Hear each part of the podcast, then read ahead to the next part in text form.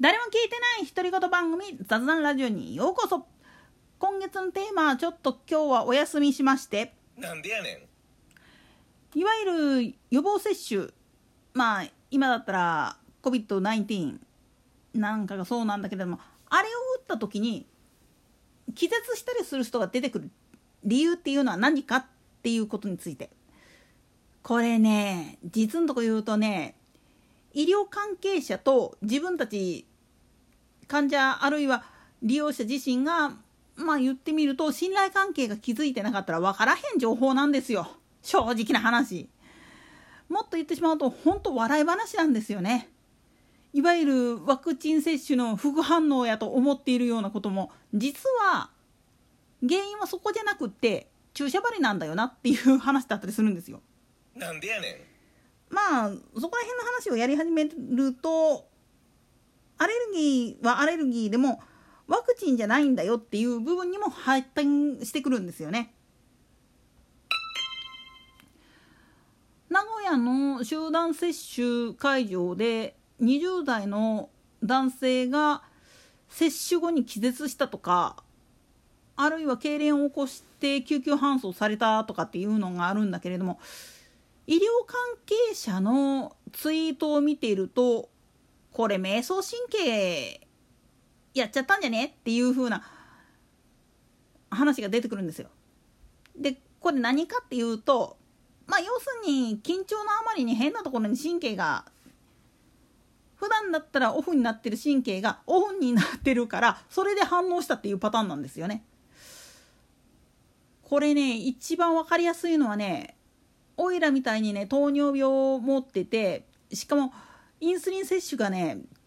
あのお医者さんの方から言われている人であればあるある話っちゃらななんですよね。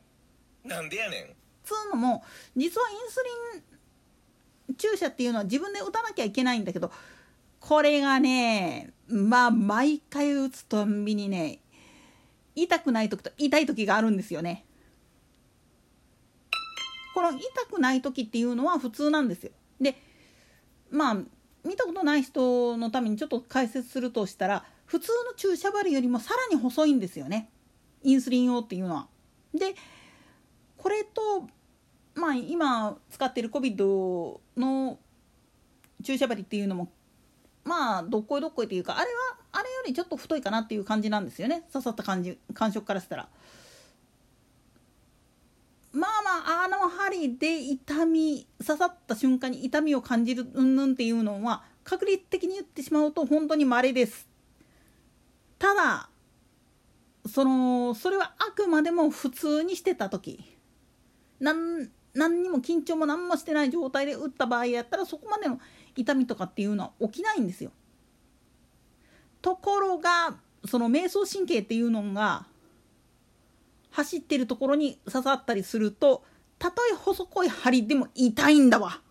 それもめっちゃダメージ食らうんですよほんと。なんでやねん。これはねあのー医療関係者でも採血とかをやるときによく失敗する事案なんですよね。なんでやねん。つうのはあの採血なんかをする時はもうちょい太い針を使うんだけれどもこれもねうまい看護師さん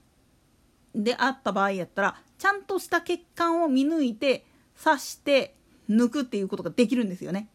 そういう時っていうのは痛みっていうのはそこまでひどいもんじゃないんですよ。ところがヘタレになってくるとねせっかく刺さってんのにねまたその血管探そうとしてね注射針をグニグニ動かしたりするもんだからそれがね結局神経触ってねめちゃくちゃ痛かったりするんですよ。おいらもね結構ね病院でやられたことありますよ。右腕よりも左腕の方の血管が細いもんやから見つからへん言って結局右腕差し出して見てもらって刺してもらうんやけどいつもと違うところに刺した瞬間のあの痛み本当にシャレなんないんだわこれがまったつまり気絶してる人っていうのは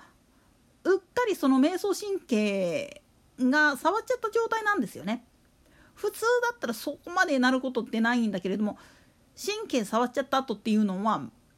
たとえそれは一過的なものであってっていうやつであったとしてもまあ言ってみると体上はパニック状態なんですよね。それゆえのショックで倒れるっていうあるいは硬直してしまって動けないなんていうこともあるんです。もうちょっと分かりやすく言ってしまうと鍼灸院に行って初めて針を打ってもらう体にいわゆる電気針じゃなくて東洋針っつってなんか針金みたいなやつを打つんだけれどもこれをツボから外したところで打たれた瞬間の痛さよ。